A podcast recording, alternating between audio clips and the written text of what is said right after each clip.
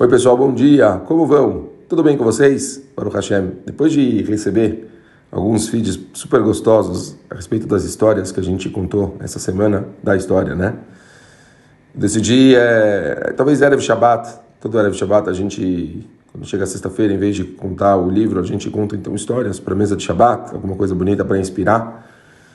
E, e, eu hoje vou contar uma história que eu ouvi do meu Rosh Shiva, né, Shiva de Tiferet Naga, do Rav Lintner. Ele contou é, para mim essa história mais ou menos uns 20 anos atrás, um pouco mais, uns 25 anos atrás. É, que ele ouviu da boca do pai dele. O pai do Rav Lintner foi um dos últimos alunos do Hafetz Haim. É, ele falou que essa história que ele contou para gente não tem em nenhum livro. É uma história que o pai dele passou para ele, ele estava passando para a gente e eu estou passando para vocês. O Ravetz Haim, quando ele estava no final da vida dele, já muito, muito velhinho, ele tinha muita dificuldade, ele já não se movimentava praticamente.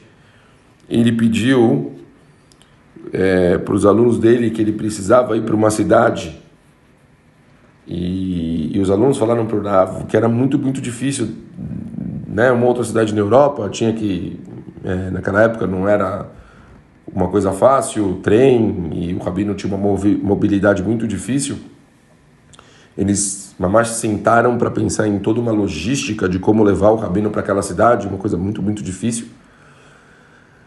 Mas o Rabino falou que ele precisava ir naquela cidade com certeza tinha alguma coisa muito, muito grande. E eles é, avisaram a cidade que o Rabino ia para lá, que ia ter, né, o Rabino, se ele estava indo, ia ter discursos, reza com o Rabino, e tá, tá, tá mexeram toda a logística possível e conseguiram levar o Hafetz Haim para aquela cidade. Quando o Hafetz Haim chegou lá, então, a recepção linda, reza em conjunto, o Rabino começou, deu um discurso gigantesco, a cidade inteira estava presente no discurso do Rabino, uma coisa que mexeu com a cidade toda. E após o discurso, eles fizeram uma refeição festiva toda a comunidade para receber o Hafetz Haim, fizeram uma, uma, uma, uma, festa, uma comemoração, sabe? Tipo um tish, né? Uma, essas refeições, uma mesa, uma mesa muito grande, todo mundo junto e pessoas em volta, uma coisa gigantesca.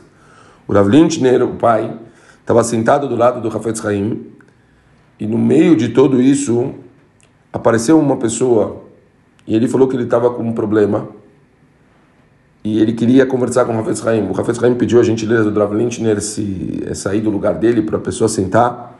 O rapaz sentou do lado do Hafez Haim e o Hafez Haim é, conversou com ele durante mais de meia hora. Quando terminou a conversa, o, o rapaz agradeceu, beijou a mão do rabino e saiu da, da mesa. O Rav Lintner voltou a se sentar. O Hafez Haim se aproximou dele e falou para ele: Rav Lintner, ouve bem o que eu vou te falar. Eu sei que toda a logística e toda é, a estrutura de me trazer é uma coisa tão, tão difícil, mas eu quero que você saiba que tudo isso que a gente fez hoje não foi para o discurso que a gente deu para a cidade toda, para essa refeição festiva, para toda a inspiração que eu espero estar tá trazendo para todas as pessoas daqui. Tudo isso que a gente fez foi só para ajudar uma família.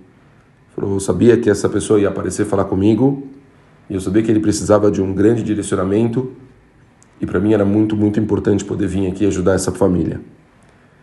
Ele falou então uma mensagem que a gente tem que lembrar sempre. Nós vemos todas as pessoas sempre é, muito motivadas e dispostas a fazerem coisas muito grandes que eles sabem que vai ter um impacto muito grande em muita gente.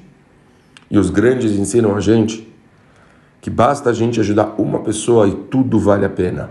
A gente não tem que se preocupar em querer fazer coisas grandes, em querer aparecer, em querer ter coisas de impacto gigantesco. A gente basta a gente querer ajudar uma pessoa. Basta a gente querer ajudar uma pessoa. Isso é muito, muito especial para todos nós. Todo esforço vale a pena se você sabe que você está fazendo diferença na vida de alguém. Então, não precisamos pensar grande a gente precisa somente pensar nos outros. Um beijo grande para todo mundo. Shabbat Shalom.